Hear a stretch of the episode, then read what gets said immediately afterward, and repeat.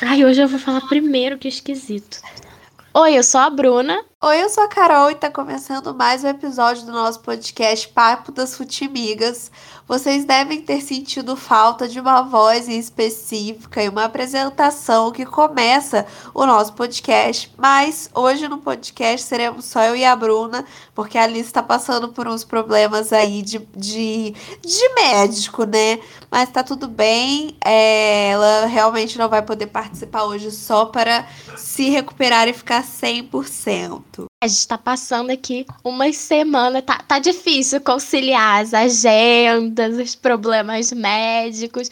Mais importante é que estamos aqui, estamos muito animadas, porque o assunto hoje, mais uma vez, são elas, as Olimpíadas, porque eu não sei vocês, e eu não sei você, Carol, mas eu tô vivendo imersa nesse mundo. Eu tô só aquele meme do eu passava 80% falando sobre e nos outros 20% do tempo queria que alguém falasse sobre para eu poder falar mais. Essa sou eu com as Olimpíadas.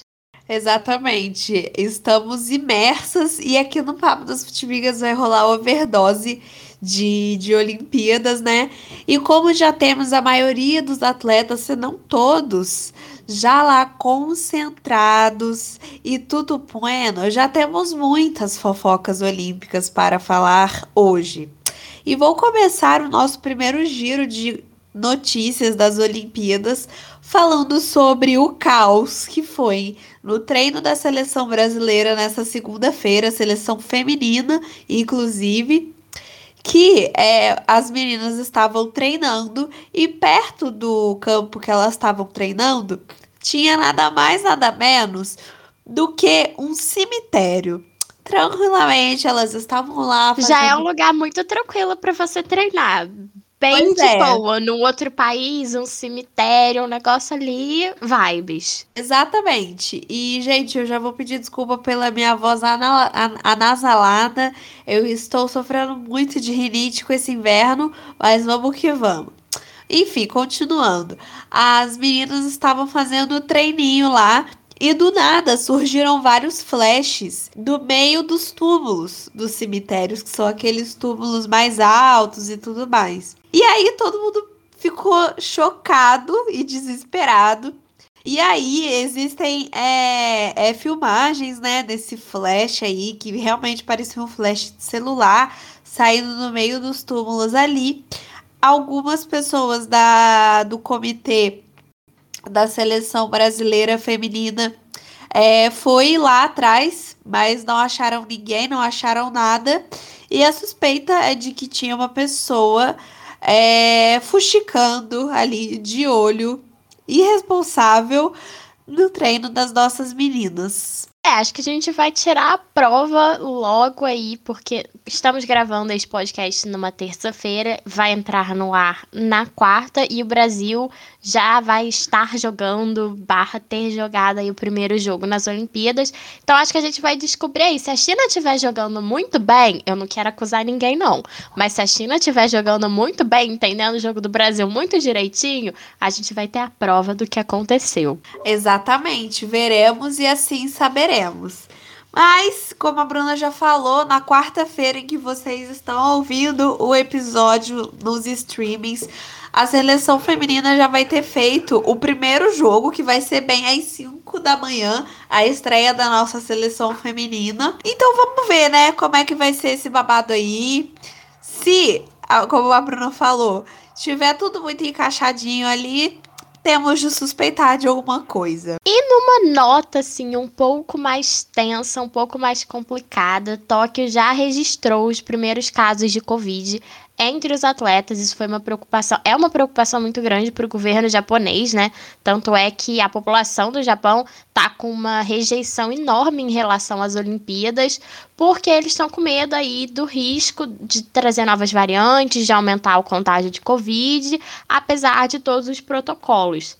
E segundo os números oficiais, já chegaram cerca de 20 mil pessoas no Japão para as Olimpíadas e dessas pessoas, 31 casos positivos de Covid, todos já estão isolados. Somando com os números da imprensa japonesa, sem contar só as pessoas que chegaram, né, só os estrangeiros de contaminação interna, vamos chamar assim, temos no total 71 casos de Covid.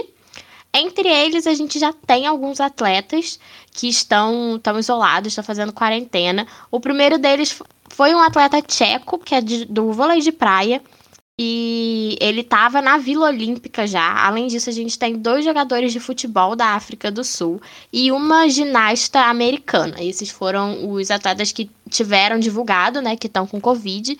E eu acho que o caso mais complicado aqui são dos atletas do futebol da África do Sul, porque a África do Sul estreia nas Olimpíadas contra o próprio Japão. E aí fica uma situação meio complicada para os dois lados, né? Difícil para os dois lados. A gente ainda não sabe como o COI vai resolver isso, porque os atletas da África do Sul estão isolados, mas o jogo só vai acontecer se o Japão aceitar jogar contra a África do Sul. Então a gente não sabe ainda.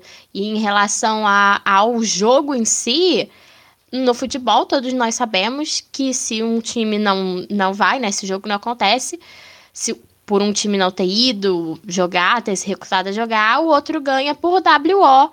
Mas nesse caso, assim, quem, quem estaria dando WO, né? Seria o Japão por não aceitar jogar, ou seria a África do Sul que está com jogadores contaminados?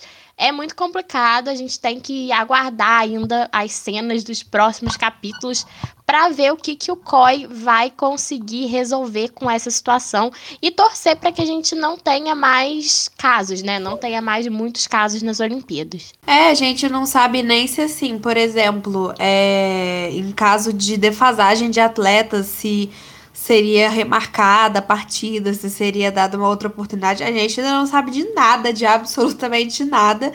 E então acho que, como a Bruna falou, vale esperar aí o que o Comitê Olímpico vai definir. Bom, a próxima notícia é sobre basicamente bastante, tá saindo aí bastante nos nos Instagrams, nos Twitters e nos sites de fofoca, que é uma novela que a gente já tá vendo já desde o começo do mês de junho, que é a nossa uma das promessas de medalha do, do surf, o Gabriel Medina, já tá desde o começo do mês 6 aí.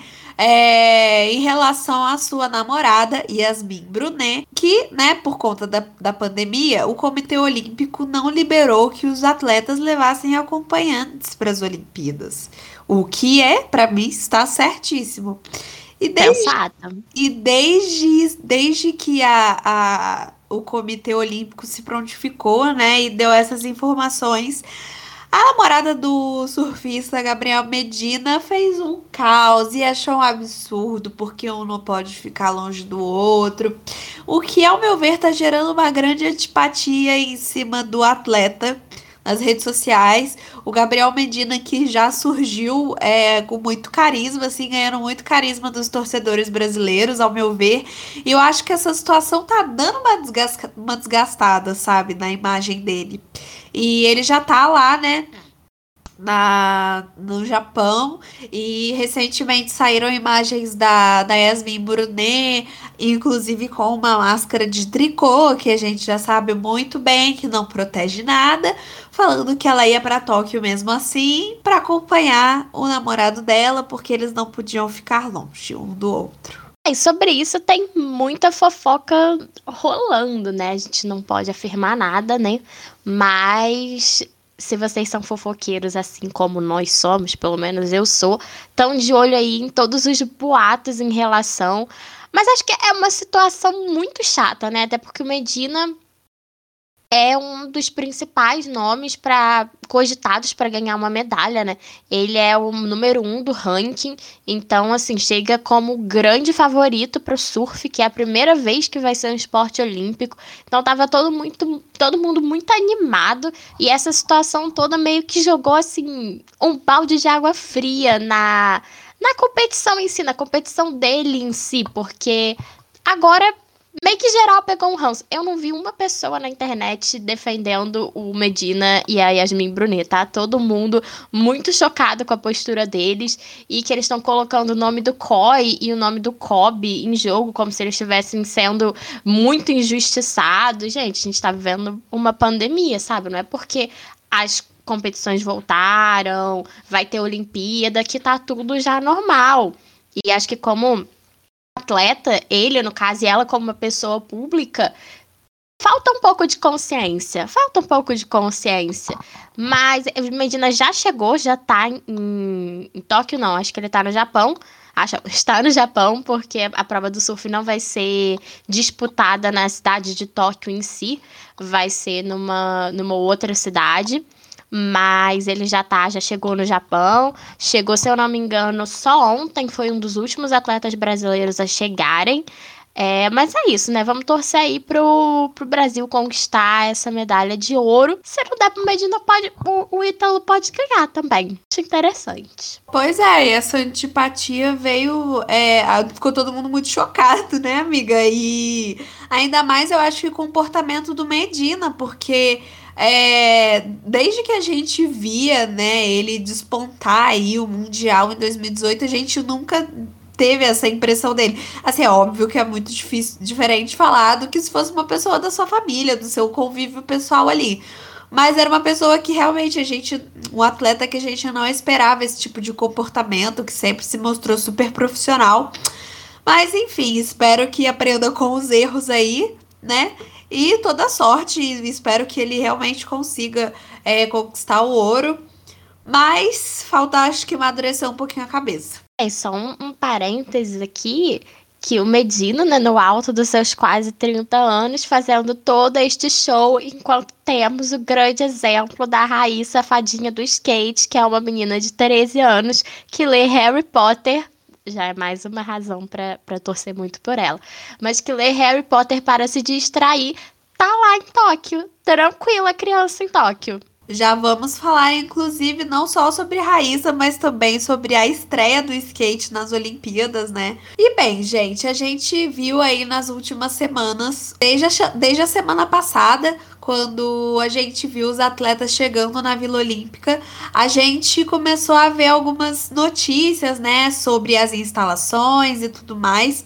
E surgiu aí uma fake news, a famosa fake news, sobre o Japão ter preparado uma cama antissexo é, com base de papelão para evitar que os jogadores, para evitar que os atletas fornicassem, falando bem igual a avó mesmo. E também em relação à distribuição de camisinhas, que eles distribuíram camisinhas, mas pediram para caso não usarem para elas serem devolvidas no final do evento. Enfim, esse besterol todo. Mas como viralizou, né, principalmente essa questão das camas, muitos atletas fizeram vários vídeos pulando em cima da cama. Teve um ginasta é, americano estadunidense, melhor dizendo, um, um ginasta estadunidense que ele literalmente deu mortal em cima da cama para provar que isso é mentira e que as instalações são ótimas, enfim. Que tá tudo bem com as camas da Vila Olímpica. É, todo mundo ficou com medo até das camas quebrarem. O atleta tá lá dormindo, coitado, e a cama quebrar. Não, mas eu acho que isso é interessante porque virou uma tendência e todos os atletas estão postando não, mas assim, muitos estão postando vídeos pulando na cama, se jogando na cama para ver o que acontece. Inclusive, fica aqui uma recomendação. É, eu acho que as Olimpíadas estão tá tendo muito mais, até por estar tá todo mundo em casa, pandemia, distanciamento. Eu acho que vai ter muito mais bastidores assim nas redes sociais. Já está tendo muito mais bastidores nas redes sociais, tanto de jornalistas, de pessoas que estão lá é, quanto de atletas mesmo, mostrando ali o, o, por trás da Vila Olímpica. E tá muito legal. Assim, o time Brasil também, lá no Instagram, tá com um projeto de mostrar esses bastidores. A Glenda Kozlovski tá lá pelo time Brasil para comandar é, esses bastidores de stories. Os stories dela, todo dia eu acordo, vou direto para assistir os stories dela e do time Brasil. E tem vários atletas postando também.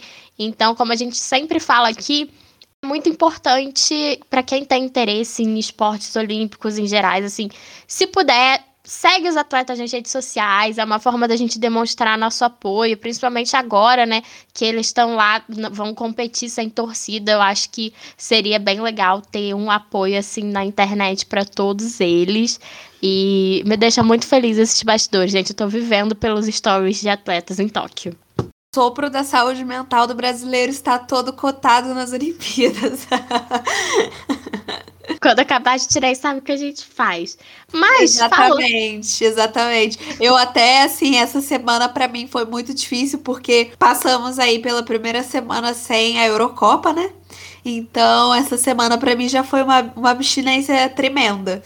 Mas estamos aí vivendo pelo mundinho Olimpíadas PTBR. E já que estamos falando de Vila Olímpica, de atletas, Vamos aí dar uma passadinha nos esportes que entraram, que estão fazendo parte das Olimpíadas, se tornaram esportes olímpicos, alguns de novo e outros pela primeira vez. A primeira vez é a vez do skate, que está entrando nas Olimpíadas só agora e vão ter e vai ter duas categorias. O parque, que é disputado com uma pista, na, essa pista tradicional, em formato de bacia mesmo, uma, quando a gente pensa em pista de skate, o skate park e o street, que vai ser um circuito com obstáculos, vai ser uma pista com obstáculos baseados em obstáculos urbanos, então escadas, rampas, corrimões, tudo isso. E aí a gente tem as duas categorias do skate, o, masculino e feminino, né, em cada uma delas, e o Brasil tem grandes chances de medalha no skate em ambas as categorias, mas principalmente na categoria do street, o Brasil tem alguns dos melhores no ranking, então é para a gente ficar aí de olho. Também pela primeira vez nas Olimpíadas temos o surf, né? Já falamos aqui do nosso não mais tão querido Gabriel Medina, mas o Brasil também tem outros atletas no surf. A gente tem o próprio Medina, que atualmente é o número um do ranking. E a gente tem o Ítalo Ferreira, que, se eu não me engano, é o segundo do ranking mundial. Então, assim, super bem colocado. Eu chego a sonhar, eu chego a sonhar. A gente pode ter um pódio com dois brasileiros. Isso seria muito emocionante. Na categoria feminina, nós temos a Silvana Lima e a Tatiana Weston Webb. É, a competição vai ser um pouco diferente do Mundial de Surf, mas está aí pela primeira vez. Acho que é um pouco também erros e acertos, né? Espero que dê tudo certo e que a gente consiga aí algumas medalhinhas para o Brasil. Outro esporte que temos nas Olimpíadas é o karatê, né? Que está entrando agora em Tóquio. Infelizmente, o Brasil não classificou nenhum atleta, mas vamos ter duas modalidades de disputa do karatê, disputas kumite e kata. Na disputa kumite, os competidores são divididos por gênero com três categorias. Na kata não há divisão de peso e não há contato físico. Então, confesso que não entendo muito de karatê. Temos aí também de volta esse que já foi o esporte olímpico, mas foi retirado e agora está voltando. Temos o beisebol e o softball, que inclusive vão ser o vai ser o esporte que vai abrir as Olimpíadas. Na terça-feira, dia 20, teremos uma partida entre Japão e Austrália, se eu não me engano é Austrália. O Brasil também não participa, mas fica aí para quem gosta de assistir um beisebol, teremos beisebol olímpico. Eu não entendo nada de beisebol. Nada. Não neca, neca de pitibiribas, nada. Mas Olimpíadas a gente assiste tudo, vira comentarista, deixa de fazer as coisas. Não posso, estou vendo o final do softball. É assim que acontece. É sobre isso. E eu, eu entendo um pouquinho de beisebol, não vou mentir, assim, eu, entendo um pouco, não fico muito perdida, mas você me perguntar quais são as regras do beisebol, eu não vou saber te explicar. Eu entendo que tá rolando, mas eu não sei explicar, não. É um pouco complicado. E para fechar os novos esportes olímpicos, a gente tem a escalada esportiva, que vai ser dividida em três categorias: velocidade, dificuldade e bouldering. O Brasil, mais uma vez, não classificou atletas para escalada esportiva, mas aí é mais um esporte para a gente aprender sobre, assistir. Não posso, tenho que assistir a entrega de medalhas à final da escalada esportiva, que eu não faço ideia de como seja. Exatamente. É curiosa, para ser sincera. Exatamente. Amiga, eu posso falar um pouquinho sobre os atletas do skate? Pode? Tá, beleza. É, gente, então, como a Bruna falou aí, da, da primeira aparição do, do skate, eu vou dar uma olhada, uma comentada aqui sobre os atletas, tanto do skate feminino quanto do skate masculino. Começando pelos atletas do skate street, que, como a Bruna falou, são aquelas pistas que têm elementos de escadaria, corrimões, etc. Nós temos o Kelvin Hoffler, Tavo e Giovanni Viana. E no skate feminino nós temos a Pamela Rosa, que é a primeira mulher número um do mundo. Raíssa Leal, fadinha, 13 anos e número 2 do mundo. E Letícia Buffoni, o desespero de Yasmin Brunet, número 4 do mundo. No skate park masculino, nós temos Luiz Francisco, Pedro Barros e Pedro Quintas. E no skate park feminino, repetindo, o skate park é aquela pista em formato de bacia. Temos Dora Varela, Isadora Pacheco, de 16 aninhos, e Indiara Aspe. Os atletas do skate são, são bem novinhos, né? Principalmente as, as meninas. Temos aí já 13 e, e e 16 aninhos as atletas. E como a Bruna falou, nós temos os atletas do skate com excelente colocação no ranking mundial, o que eu espero que traga bastantes medalhas para o Brasil. Também ouso sonhar em um pódio que tenha duas brasileiras, principalmente na categoria feminina. Eu acho muito possível que tenha duas brasileiras no pódio. Acho que seria incrível de ver isso também. Total. Notícias edificantes quanto dos, dos novos esportes e atletas promissores nós já trouxemos aqui. E para fechar esse episódio, que vai ser bem rapidinho, a gente resolveu resgatar algumas histórias de Olimpíadas. É... E eu queria que a Bruna começasse contando a história muito fofa da sua avó, amiga. Inclusive, conte pra galera o quão importante foi essa presença da sua avó, visto que ela não assiste mais jogos de futebol. É, assim, eu já comentei aqui que a minha avó, ela é vascaína. E depois do gol do Pet, em 2001, ela não assiste mais jogos do Vasco. Então, ela só assiste jogo de futebol se for seleção brasileira ou se eu e meu pai estivermos na casa dela, porque a gente vai deixar a televisão no canal de esporte o dia inteiro. E é sobre isso. E ela nunca tinha ido no novo Maracanã, né? Depois que o Maracanã reformou, ela nunca tinha ido, até porque ela não vai em jogos do, do Vasco. E tanto meu pai quanto minha tia, quanto eu, somos flamenguistas, a família inteira, a maioria é flamenguista. Então não tinha muito com quem ela ir num, num jogo no Maracanã. E aí, durante as Olimpíadas, estávamos todos muito empolgados com a seleção feminina, né? Até hoje dói que não veio esse ouro no Rio, mas vai vir em Tóquio. E nas quartas de final, inclusive o jogo que o Brasil foi eliminado. Gente, essa parte é toda errada, né? Começa aí a questão dos pênaltis. Isso, isso tá envolvido na, na minha superstição dos pênaltis, que o Brasil foi eliminado nos pênaltis. Mas antes disso, né, eu tive a oportunidade assim de levar minha avó para conhecer o novo Maracanã, que ela nunca tinha ido depois da reforma. E foi muito bonitinho, que ela ficou muito emocionada, realizou ali o sonho dela de ver o Maracanã de novo e de assistir um jogo da seleção brasileira. Foi um Brasil e Suécia, inclusive. A técnica da Suécia era a nossa querida Pia. E o Brasil acabou perdendo os pênaltis, mas acho que nem isso manchou muito a memória desse jogo, sabe? Eu lembro muito de entrar no metrô com ela, assim, e a minha avó é muito preocupada com as coisas, então ela fica, nossa, meu Deus, o que tá acontecendo? Metrô lotado. E sair, descer no Maracanã, entrar para assistir o jogo, foi muito especial. O Rio, o Rio 2016 foi muito especial, a gente comentou isso e acho que toda vez que falarmos de Olimpíada, até o resto da, das nossas vidas, nós vamos resgatar a história de Rio 2016, porque é emocionante demais você viver uma Olimpíada no seu país, você ver uma Olimpíada no seu país, né?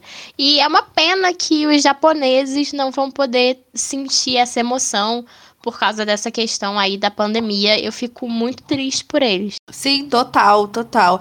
Eu acho essa história da Dona Rosália, beijo, Dona Rosália, saudades da senhora. Dona Rosália, a título de formação, vó de Bruna. É Acho muito fofa essa história e eu gostaria de compartilhar que nessa, nessa, nessa partida em questão, Bruna assistiu os pênaltis, né? Não tinha pra onde eu ir. Eu ia deixar minha voz sozinha na arquibancada.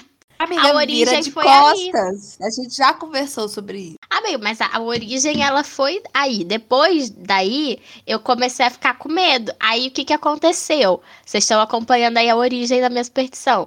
É, no mesmo 2016, a seleção masculina chegou na final e decidiu por pênaltis. E aí eu me decidi não assistir os pênaltis da seleção masculina. Aí ganhou. Logo identificamos que o problema era eu. É sobre isso, então. E bem, a minha história de, de Olimpíadas, assim, é. É que na realidade, em 2016, eu estava passando por um processo bastante complicado com a minha saúde mental. Eu tinha acabado de me mudar para São José dos Campos é, no começo do ano para fazer faculdade. E eu estava passando por um quadro de depressão muito forte, eu estava muito mal, e enfim, nada me deixava feliz, e é, aquelas coisas todas. E eu me lembro que eu sempre ficava assim, com aquele quentinho no coração quando eu tava junto com os meus pais, principalmente quando eu ia pra Volta Redonda pra ver jogo com meu pai, com a minha mãe e tal. E eu me lembro que a gente se programou para visitar a minha prima, que, que morava no Rio de Janeiro, na época das Olimpíadas, e a gente ia passear lá no Boulevard Olímpico, que fica perto do Museu do Amanhã, né? Que era lá onde estava exposta a pira olímpica e tudo mais. E eu lembro desse dia com muito carinho, assim, sabe? Que eu fui lá e eu me senti muito feliz, assim. Foi. É, é realmente, sabe? O poder do esporte me curando aos poucos, assim. E foi fenomenal, assim. É, e depois, algumas semanas depois, eu voltei é, para o Rio para para Paralimpíada, né? Que eu, igual eu falei no, no episódio passado, eu fui com os meus pais pra gente assistir tênis e cadeira de rodas. E foi muito legal, assim, a gente passou o dia inteiro na, na, na cidade olímpica, né? Que hoje é onde aparece. onde por coincidência a gente encontrou com, uma, com meus primos é, lá também, nem tava nada programado. E foi um dia que. Foram dois dias que me deixaram assim. Muito felizes, assim, é, me ajudaram muito nesse processo de recuperação. E Olimpíadas 2016, obrigada por ter feito tudo. a Olimpíada foi maravilhosa. Nada nunca chegará aos pés de Rio 2016. E hoje, inclusive, é, a cidade olímpica tem uma outra serventia, né? A cidade do rock, onde acontece o Rock em Rio, que eu fui em 2017. E assim, Gente, é muito grande, é muito incrível. Agora nós vamos fazer o já tradicional bolão das futimigas, porque demos nossos palpites, temos o episódio inteiro apenas de palpites sobre Libertadores e Sul-Americana, que inclusive já já chega a hora da gente revisitar essa semana, depois de passar essa semana já vamos conhecer os times classificados para as quartas de final. Tô tendo um pouco de palpitação aqui nesse momento, mas tudo bem, pode prosseguir. Vamos respirar fundo. E não podíamos deixar de fazer aqui um bolão olímpico. E eu vou começar o bolão olímpico das futimigas com nossa querida Alice. Um beijo, Alice, que mandou os palpites dela aqui para nós, para poder entrar neste episódio. A Alice. Ah, primeiro eu vou falar as categorias do nosso bolão, né? A gente sou, sou nova nesse assunto de apresentadora. É as categorias. Nunca sou eu que faço isso. As categorias do nosso bolão são país com, mais medalhas, que seria o país que vai sair das Olimpíadas com mais pódios. ouros para o Brasil, quantidade de ouros para o Brasil, total de medalhas do Brasil e zebra, que é um esporte que o Brasil não tem nenhum grande favorito, mas a gente acha que pode pintar uma medalha ali. Começando com a Alice, ela colocou como país com mais medalhas, infelizmente, Estados Unidos. O os ouros para o Brasil, ela chutou 9, chutou alto, sabe que chutou alto, e falou que é por conta do skate.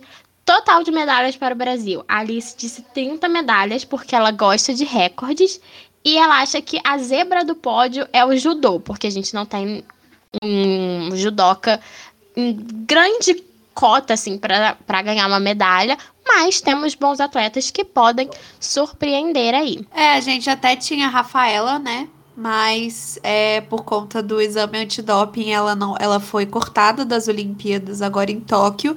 E amiga, uma curiosidade, a Rafaela ela foi cortada porque por conta de remédio de asma, acredita? Nossa, eu não sabia. E agora para os meus palpites no bolão. Eu vou começar com o país com mais medalhas, que infelizmente concordo com a Alice, acho que vai ser os Estados Unidos. É o país que está com a maior delegação também, são mais de 600 atletas.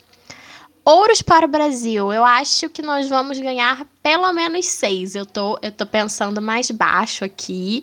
É, pelo menos seis.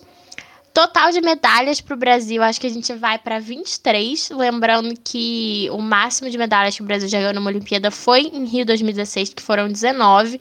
Então seriam aí quatro medalhas a mais, o que eu já acho muito bom.